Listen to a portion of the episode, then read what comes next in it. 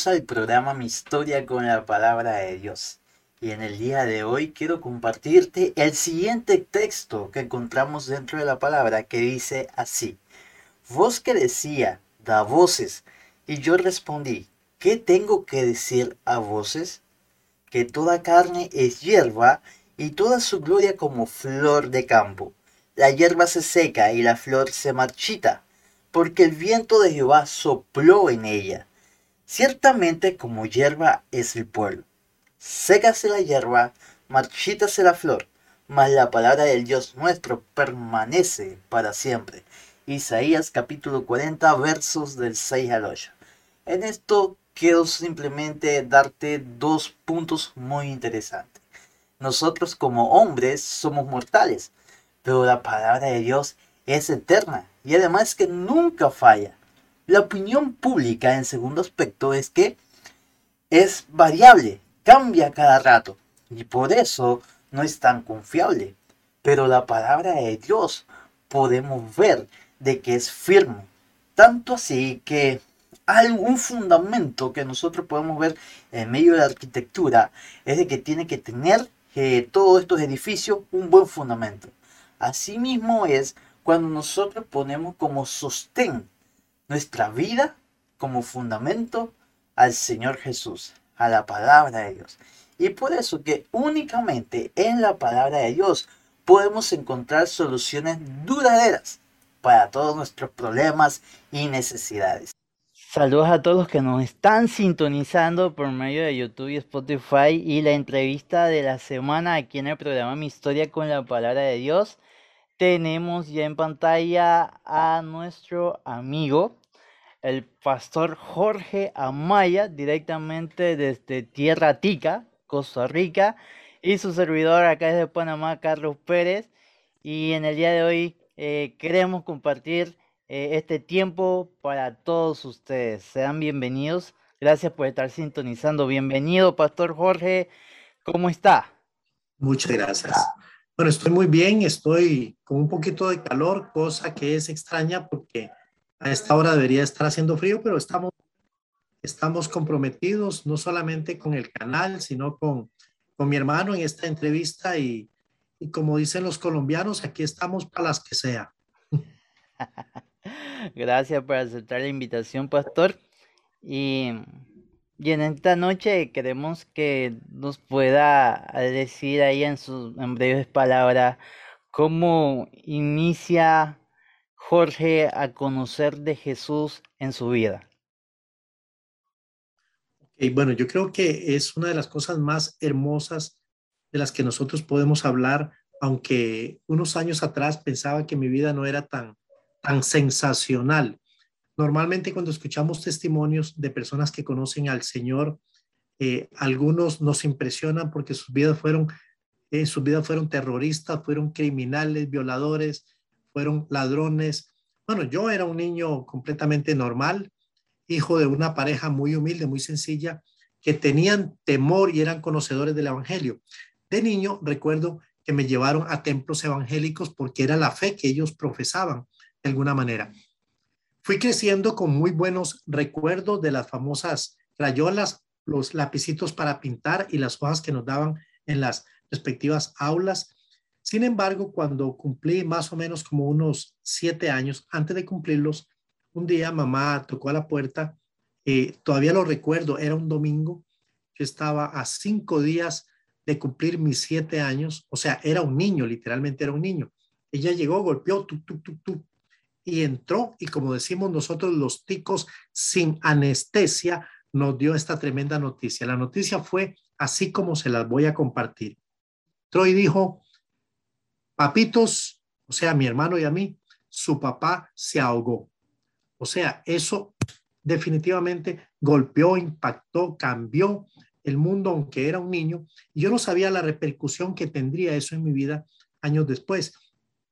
Sin embargo, después de superarlo, lo que fue el duelo, etcétera, fui creciendo con ciertas características de un niño huérfano, con mucha inseguridad, con temores, con complejos, etcétera.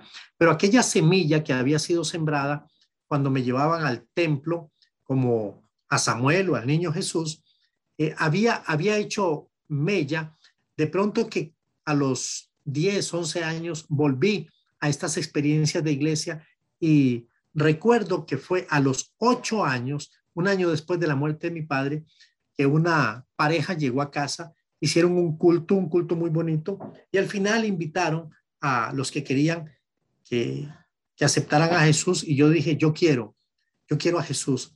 Yo, yo no entendía lo que era Jesús, no conocía, no conocía su magnitud, su trascendencia, simplemente sabía que era algo bueno. No era como, ¿quién quiere naranjas? ¿Quién quiere eh, melones? ¿Quién quiere golosinas? No, yo sabía que Jesús trascendía, pero no entendía qué tanto.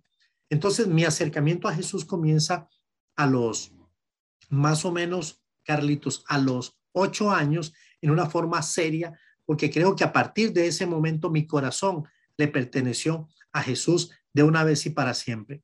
Pasaron años oscuros entre el colegio y el fútbol y, comencé a, a, disfrutar de lo que cualquier adolescente disfrutaba, las muchachas, el juego de la pelota, etcétera. Me aparté un poco de la iglesia y fue interesante que al llegar a Panamá, ese país tan hermoso, el cual tuve la oportunidad de visitar a mis 15 años, para quedarme por, por unos 7, 8 años, ahí tuve la oportunidad de reconciliarme y fue en la primera iglesia bautista de Panamá donde le consagré mi corazón al Señor.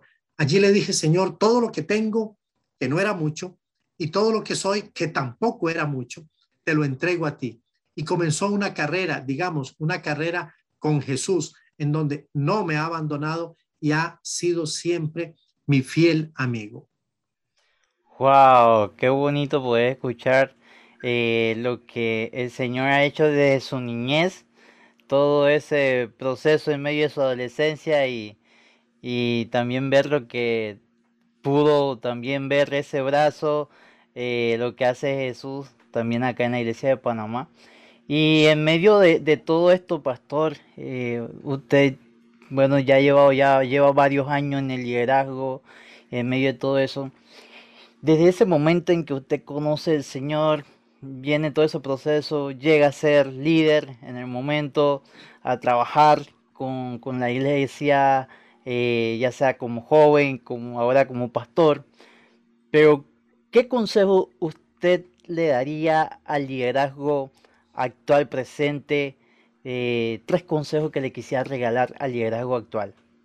Ok, perfecto. Primero me gustaría, Carlitos, definir un poquito el término de, de líder, que fue un término con el cual tuve que bregar por muchos años, porque se ha manoseado, se ha manipulado, se ha tergiversado el término. Y muchos han llegado a creer que el liderazgo tiene una connotación de poder, una connotación de superioridad, una connotación de que yo estoy arriba y los demás están abajo. Eh, yo comencé a servir en medio de mis complejos, en medio de mis inseguridades propias de un niño huérfano, pero no fue sino con el tiempo que el Señor me ha ido enseñando lo que es el concepto de liderazgo bíblico, que es muy diferente al concepto de cualquier eh, líder secular. Y, y, bueno, yo quiero partir de eso. ¿Qué es un, un líder bíblico? Si nosotros pensamos en un líder bíblico, no podemos de ninguna manera separarnos y aquí va el primer consejo. El Señor le dice a Josué, eh, no se apartará de, de tu boca este libro. Entonces yo creo que nosotros los que consideramos y entendemos que Dios ha puesto sobre nosotros un liderazgo, esa capacidad de influir, disculpen, en otros, no podemos menos que entender que ese liderazgo es un liderazgo que está fundamentado en la palabra de Dios. Dios es el Dios que pone y quita reyes. Nosotros como pastores, como líderes juveniles, lo que más he hecho en mi vida, si, si pudiéramos hablar de proporciones, no es pastorear iglesias, sino es impactar la vida de jóvenes. Entonces, como líderes juveniles, como modelos para los jóvenes, es imperativo, es necesario, es vital que nosotros podamos volver a la palabra. Una de las cosas que ha sido más adulterada o, de, los, mm, de los libros, de los eh, textos más eh, atentados a través de la historia, ha sido la palabra de Dios. Y hoy, lamentablemente, muchos pastores, siervos, están creando sus propias doctrinas, sus propias teologías, están usando elementos hermenéuticos que son completamente asfixiantes, que son deshonestos, que no son correctos. Entonces, líderes, lo primero es que tenemos que volver a la palabra. Es importante volver al texto bíblico, entender qué fue lo que Dios dijo, no solamente eh, a través y por medio del autor bíblico, en este caso, quien escribió. Obviamente el autor es Dios, pero teológicamente se, le designa este seudónimo, el autor bíblico, quién fue Nehemías, Josué, eh, Moisés, Mateo, no importa, pero qué fue lo que dijo a su audiencia. Y nosotros poder eh, tratar de acercarnos lo más que podamos, entendiendo que hay una distancia generacional muy grande y poder tomar ese texto, entenderlo, conocerlo, explicarlo y obedecerlo. Entonces, amados, lo primero, volvamos a la palabra de Dios. El segundo consejo que yo les daría tiene que ver con una palabra bien sencilla. A mis hijos les digo, si ustedes tienen problemas en cualquier materia eh, a nivel de secundaria o ahora de universidad, yo no tengo problemas siempre y cuando la materia no sea geografía. ¿Qué significa? Podemos recuperar matemáticas, podemos aprender español, inglés, pero cuando un joven, cuando una señorita pierde geografía, significa que se desubicó. Y es importante mantenernos ubicados nosotros, con los pies puestos sobre la tierra. Eclesiastés 5 dice, no te des prisa, no olvides que Dios está en el cielo y tú sobre la tierra. En el momento en que yo cambio el orden de las cosas y tomo o asumo el lugar de Dios a través de mi prepotencia, de mi orgullo principalmente, entonces estoy errando el propósito de Dios. Con esto yo lo simplificaría en una sola palabra. La palabra es humíllense. Es importante humillarnos todos los días, reconociendo que la Biblia es clara cuando dice el que se humilla será ensalzado. Durante todos mis años en el servicio, más que en el liderazgo, he aprendido que, que Dios está con los humildes. Cuando veo la vida de Jesús, yo veo a un hombre que tuvo la capacidad de cambiar el manto por la toalla y descender y lavar los pies de sus discípulos. Entonces, la humildad es completamente fundamental. Número uno, recuerde, hay que volver a la palabra.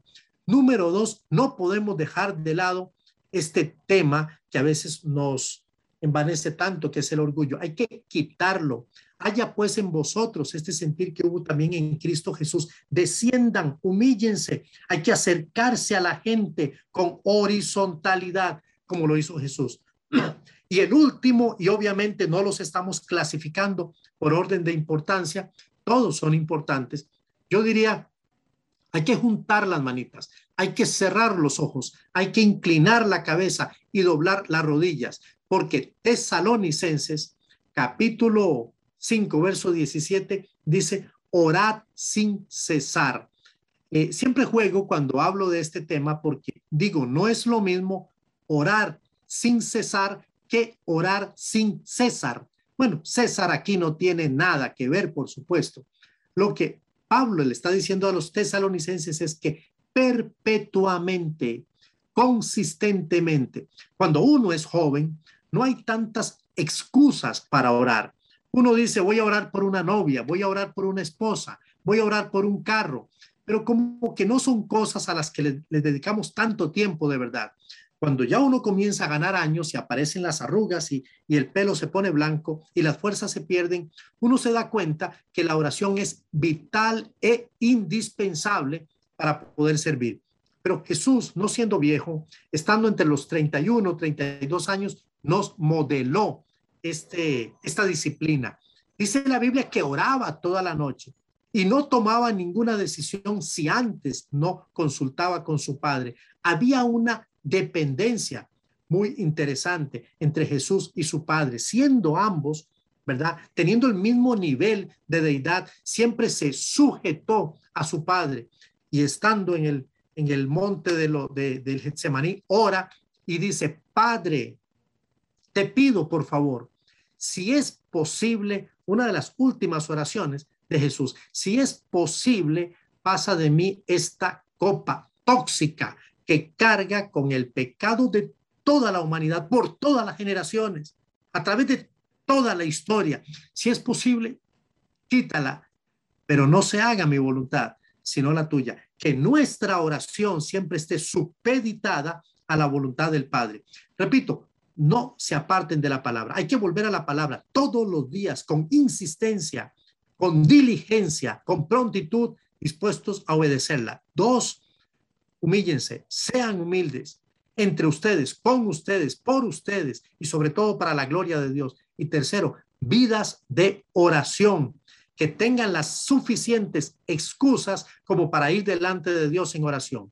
Y lo último en este consejo, saben, cada vez que tomo la microbús para llevar a alguien, para traerlo, cada vez yo hago una oración y ya los muchachos saben, y a lo mejor dirán, qué pastor más fanático, pero yo sé que al salir tengo que conducir cuatro o cinco carros, el que va adelante, atrás, a los lados y el que viene a contravía.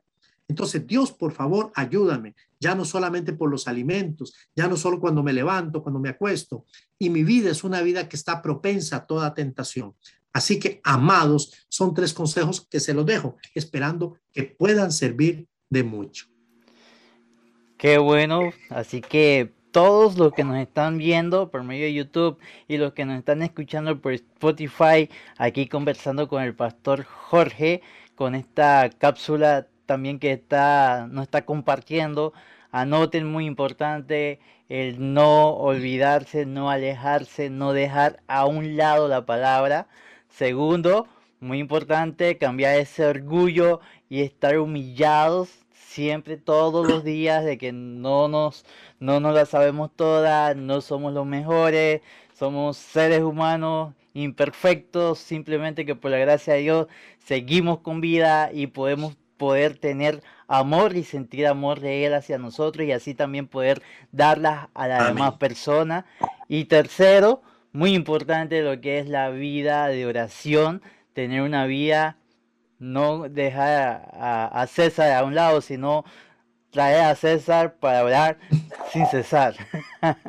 así que a, a todos los que nos están viendo, ánimo en, en, esa vida de lo que el Señor le ha dado, de poder estar al frente de algo eh, y sobre todo como un líder siervo, que es, que es lo que queremos también animarle. Y por último, pastor, para ir terminando, eh, ¿qué texto bíblico ha marcado su vida y que ha sido como una punta de lanza para su ministerio, para su vida personal? Ok, es un poquito difícil para cualquier eh, predicador que, que, tiene que estar recurriendo a la palabra del Señor para compartirla, hablar de un texto. Yo hablaría de muchos textos, hablaría de, libros enteros o de capítulos, pero eh, intuyendo la pregunta, eh, pensé en un texto que pueda marcar la vida de cada uno de los muchachos, principalmente líderes jóvenes. Entonces, para eso yo trato de usar algún tipo de pedagogía que haga que, que, nos marque y que no se nos olvide. El 2 en la Biblia es un número eh, muy interesante. Podemos ver esa, esa dualidad bien y el mal. Podemos hablar de día, de noche. Podemos hablar de, de salvación o, perdición. Y siempre vamos a encontrar eh, el número 2 protagonizando de alguna manera. Entonces, sabiendo que este número es un número que usted no debe de olvidar, el número dos, entonces yo quiero decirle, vamos a pensar en una palabra que un viejo le dice a un joven. El viejo se llama Pablo, el joven es Timoteo. Allí hay dos personajes, Pablo y el otro Timoteo. Ahí tenemos el primer dos.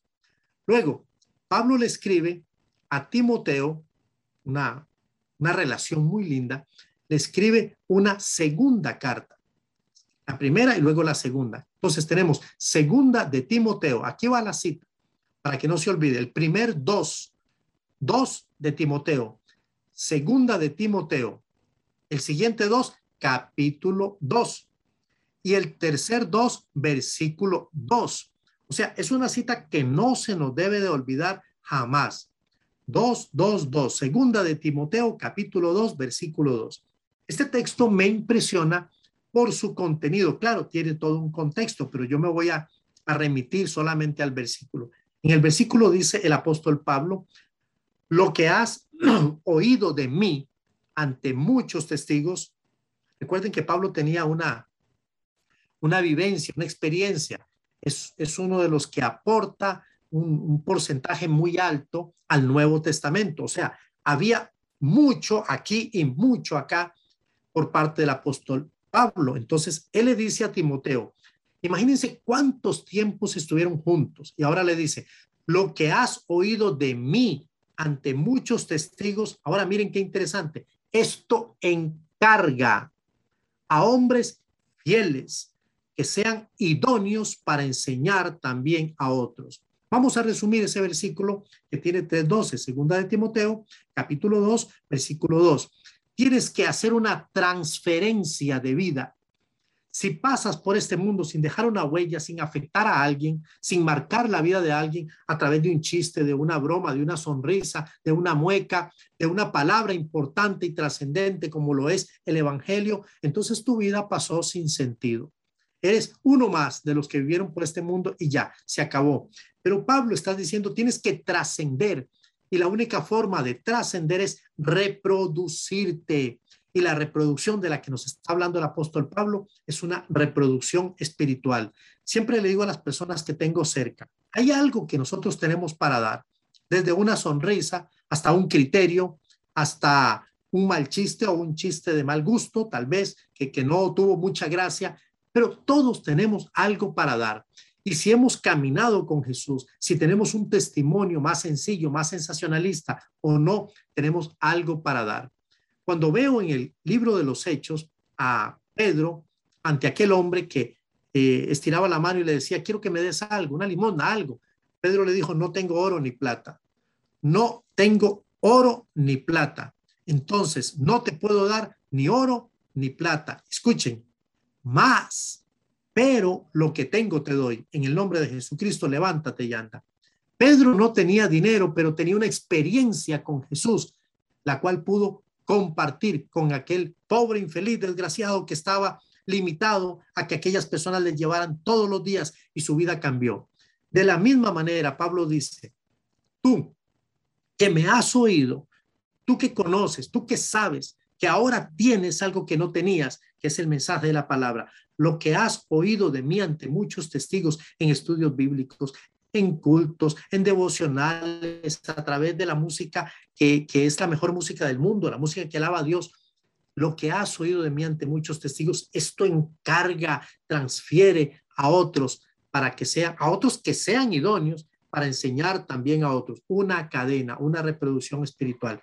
Es un versículo que me fascina dentro de tantos que me gustan. Así es, el texto segundo de Timoteo 2, capítulo 2, verso 2, dice en la nueva traducción viviente, me has oído enseñar verdades que han sido confirmadas por muchos testigos confiables. Ahora enseña estas verdades a otras personas dignas de confianza que estén capacitadas para transmitirlas a otros.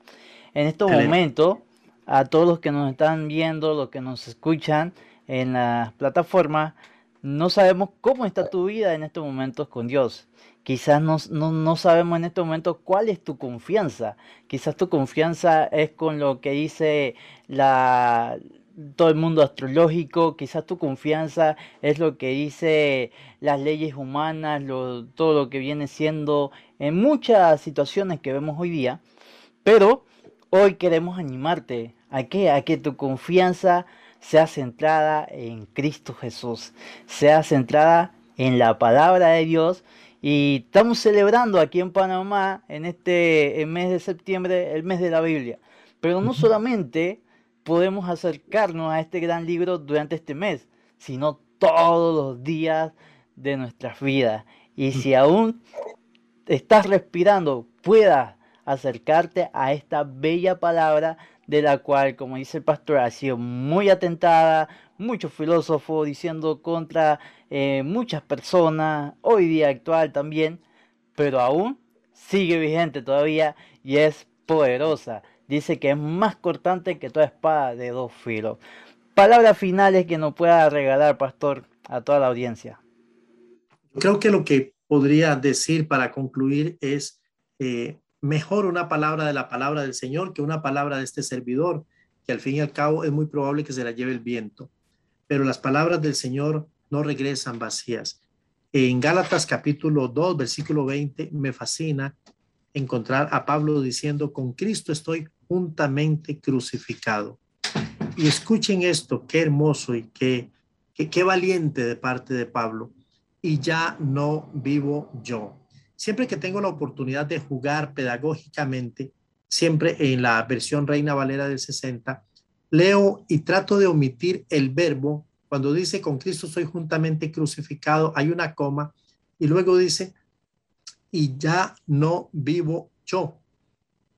Si usted quita el verbo, que es vivir, lo que diría sería, y ya no yo.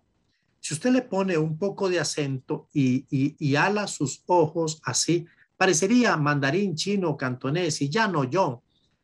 Pero es español, es una muy buena traducción y ya no yo. Pablo dijo, y ya no vivo yo. Pero si usted puede tomar este verso con todo el respeto que la palabra lo merece y, tratar de convertirlo en un eslogan y decir cuando viene la tentación y ya no yo. Cuando viene ese momento de egolatría y ya no yo. Cuando usted sienta pereza por hacer la obra del Señor, diga, y ya no yo. Tiene que haber algo superior en mí, que lo hay, que es Cristo viviendo en mí, controlándolo todo. Y Él lo va a hacer a través y por el poder del Espíritu Santo. Con Cristo estoy juntamente crucificado y ya no vivo yo. Entonces, si Cristo vive en mí, tiene que ser una experiencia que se evidencie ante los demás. Saben, por mucho tiempo viví, recuerdo, pasé por colegios como el Jerónimo de la Osa, que ustedes muchos no lo identificarán, para que ustedes sepan, ese colegio queda en Sugar Bread. Sí, no piensen que es la zona del canal. Pan de azúcar, amados. Allí estuve yo en mi primer ciclo. Luego pasé al Instituto Nacional, luego al Remón Cantera y terminé graduándome en la Pedro Pablo Sánchez. Más panameño que muchos de ustedes que a lo mejor me escucharán. Pero saben, amados, por mucho tiempo viví la vida como un monje, con mi Biblia, tratando de de, no contaminarme, de no hablar con los muchachos o con los pelados, porque me contaminaba. Yo quería ser un testimonio fehaciente de quién era Jesucristo. Pero sabe, Jesucristo no se puede testificar de esa manera. Usted no puede impresionar a la gente hablándoles de Jesús más allá de lo que Jesús significa para usted. Entonces yo cambié el chip y me di cuenta que con Jesús se puede reír, hacer bromas, hacer maldades, ¿Cuántas no hice en los campamentos de Santa Clara? Amados, yo quiero animarles para que ustedes puedan decir como Pablo, con Cristo estoy juntamente crucificado y ya no vivo yo. Eso es renuncia. Permita que Cristo viva en usted y se dará cuenta que esta experiencia es sensacional. Usted puede ser joven y vivir la vida a todo dar si le permite a Jesús ser verdaderamente su Señor, su amigo, su pastor, su guía. Así que, amado, serían las palabras finales.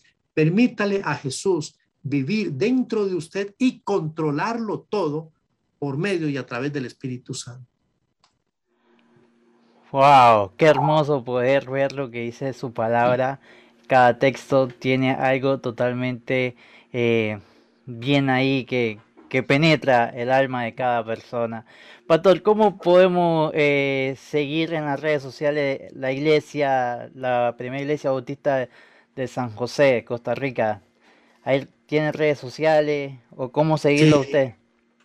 Bueno, eh, vamos a seguir a Jesús juntos mejor, ¿está bien? Pero yo creo que la forma tal vez de, poder estar en contacto es, eh, creo que esta vía es súper excelente. Ustedes son mucho más eh, brillantes en todo lo que es la tecnología. Nosotros nos ocupamos un poquito más de otras tareas, pero en lo que es nuestra dirección, eh, Primera Iglesia Bautista de San José, allí hay una página, están trabajando para que, para que podamos estar en redes sociales, Instagram, Facebook y las que en este momento existen. El logo es sencillito, parece una ventanita redondita en gris y no es muy difícil ubicarnos. Primera Iglesia Bautista de San José en Costa Rica, por supuesto. Gracias, pastor, por estar acá con nosotros y a cada uno de los ticos puede ir a visitar la primera iglesia bautista de San José, donde va a encontrar una familia. Bien recibidos. Van a estar ahí bien recibidos, con un buen eh, calor humano y sobre todo poder aprender de la palabra de Dios. Amén. Le habla su servidor, Carlos Pérez desde Panamá, y este ha sido su programa Mi Historia con la palabra de Dios. Dios te bendiga. Bendiciones. Thank you